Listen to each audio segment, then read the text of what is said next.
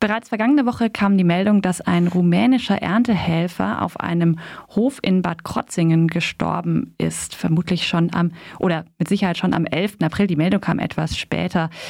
Der Erntehelfer hatte sich mit Corona wohl in Deutschland angesteckt ähm, und kam auch schon vor den jetzt zuletzt eingeflogenen Saisonarbeitskräften. Es ist allerdings bislang unklar, ob es tatsächlich an Corona verstorben ist oder ob es andere Ursachen gab.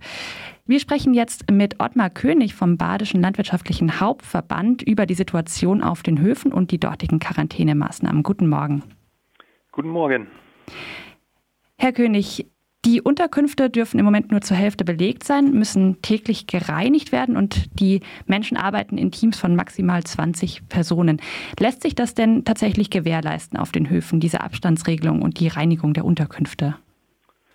Also nach meinem Eindruck lassen sich diese Vorgaben einhalten, weil auch äh, nicht in voller Anzahl die Erntehelfer auf den Betrieben vorhanden sind, sondern die Unterkünfte eben, weil nicht genügend Erntehelfer da sind, ohnehin nicht voll belegt werden können.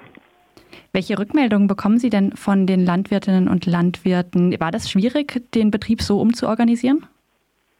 Es war schon ein erheblicher Aufwand, weil eben schon sehr viele Abläufe in den Betrieben angepasst werden mussten.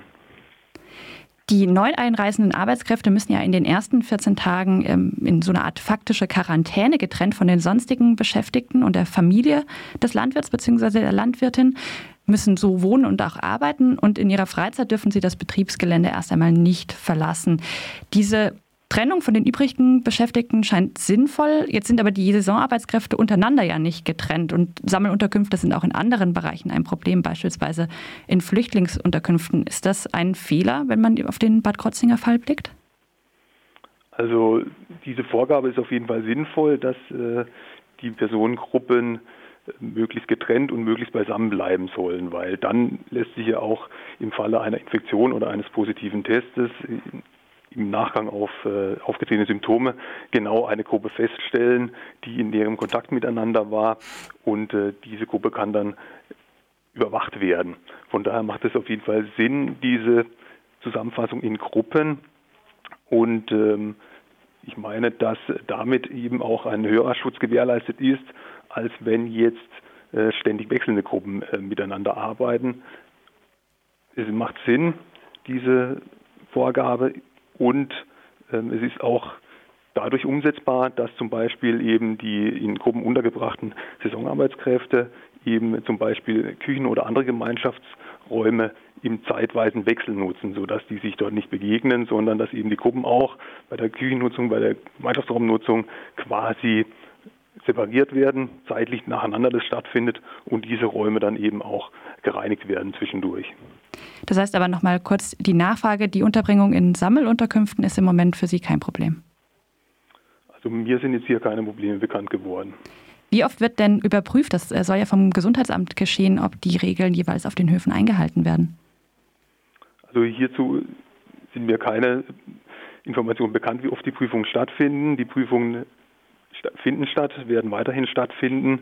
Ähm, für Privatpersonen sind diese äh, Unterkünfte für private Gäste sind diese Privatunterkünfte, diese Unterkünfte ohnehin nicht äh, besuchbar derzeit, sondern eben nur für die Behörden. Das ist ja auch in äh, anderen Sektoren als in der Landwirtschaft ein Problem. Menschen gehen krank zur Arbeit, weil sie einen Lohnausfall äh, fürchten oder sich nicht leisten können oder gar die Kündigung fürchten. Ähm, in Bad Krotzingen jetzt sind alle Erntehelfer, die mit der verstorbenen Person in Kontakt stehen, unter Quarantäne.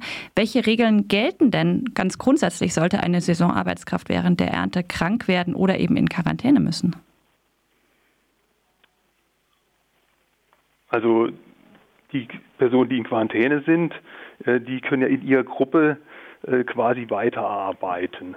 Es geht ja nicht darum, dass sofort ein Arbeitsverbot verhängt wird für, für alle Personen auf dem Betrieb, sondern es wird ja geschaut, mit welchen Personen hatte eine infizierte Person Kontakt, äh, wie sieht die Gruppe aus, die wird dann näher untersucht. Es ist ja nicht so, dass der ganze Betrieb dann äh, stillgelegt wird.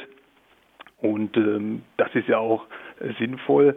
Und eben diese gruppenweise Betrachtung, die ähm, ist ja auf jeden Fall sinnvoll, denke ich. Und falls eine Person tatsächlich erkranken sollte und äh, tatsächlich nicht arbeiten kann, wie sind denn da die Jobs gesichert oder die Löhne? Also es gilt, äh, gelten die ganz normalen äh, arbeitsrechtlichen Regelungen, die in Deutschland für alle Arbeiter gelten, die gelten auch für Saisonarbeitskräfte. Und von daher gibt es auch äh, das Entgeltvorzahlungsgesetz, das greift äh, nach vier Wochen Beschäftigung und dann kommt es eben darauf an, äh, wann tritt die diese, diese Krankheit quasi auf. Ähm, fällt jemand unter diese Regelung oder nicht? Und falls nicht? Äh, falls nicht, dann ähm, ist mir bekannt, dass äh, natürlich die betroffenen Personen weiterhin auf den Betrieben äh, wohnen und äh, verpflegt werden. Das sagt Ottmar König zur Situation der Saisonarbeitskräfte auf den Höfen. Vielen Dank für das Interview und einen schönen Tag.